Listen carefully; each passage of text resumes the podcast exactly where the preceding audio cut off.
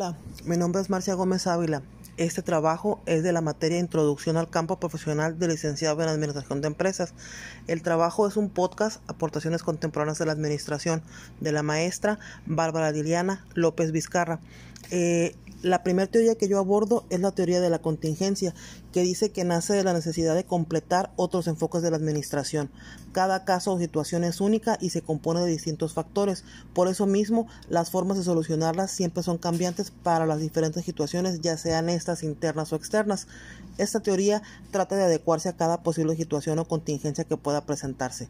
O sea que si una organización prepara planes de contingencia, no quiere decir que no sirva como empresa, sino que supone un avance a la hora de que se llegue a presentar una eventualidad. Todo esto previniendo la posibilidad de grandes pérdidas en la misma. Los principios de esta teoría son eh, que los principios que rigen una organización no son universales, son más bien situacionales. Todo lo que pasa día tras día es lo que los va definiendo. Crea una visión de la capacidad de adaptación de la organización según los factores externos e internos, tratando siempre de integrarlos para dar un mejor resultado. El tipo de administración depende de cada situación. También hay que mencionar el hecho de que todas las personas son diferentes y esto hace que el administrador o líder se base en eso y en la capacidad de cada uno para diseñar los puestos y funciones a desempeñar, dándoles con ello el empuje o motivación adecuado. Todo esto se basa en la teoría de Fred Fiedler. Por último, veremos la teoría de las relaciones humanas. Esta teoría nace en Estados Unidos, esto gracias al desarrollo de las ciencias sociales. Se consideró más que nada un movimiento de reacción y de oposición a la teoría clásica de la administración. El Mayo se tiene como mayor referente de esa teoría. En el periodo inmediato después de la Segunda Guerra Mundial se vio un enfoque diferente de los estudios organizacionales. En ese entonces solo se hablaba de administración científica que se centraba en la productividad, la división eficiente del trabajo y los trabajadores como extensión de la maquinaria. Esto permitió que se dieran cuenta que los trabajadores eran seres pensantes con sus necesidades a los que les gustaba ser tomados en cuenta y recibir atención.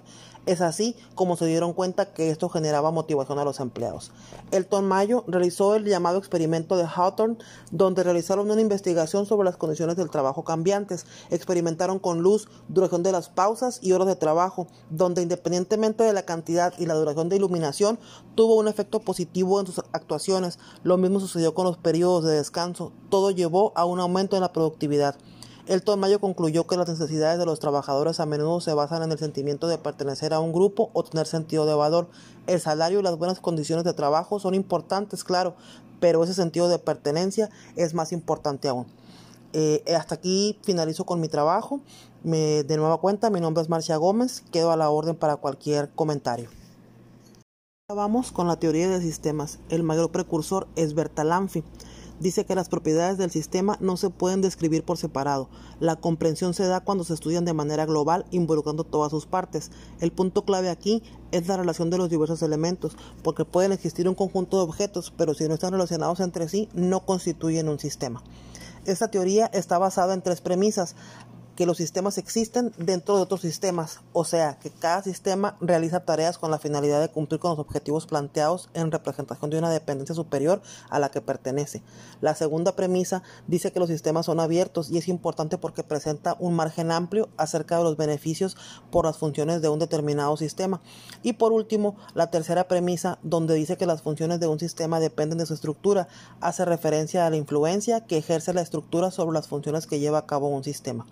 Se mencionan también los sistemas abiertos y cerrados. El sistema abierto interactúa constantemente con el ambiente en forma dual, o sea, lo influencia y es influenciado. El sistema cerrado no, no interactúa. El sistema abierto puede crecer, cambiar, adaptarse al ambiente y hasta reproducirse bajo ciertas condiciones ambientales. El sistema cerrado no. Es propio del sistema abierto competir con otros sistemas. El sistema cerrado no. Los elementos del sistema se componen de esos elementos, entrada, salida, procesamiento, retroalimentación y ambiente.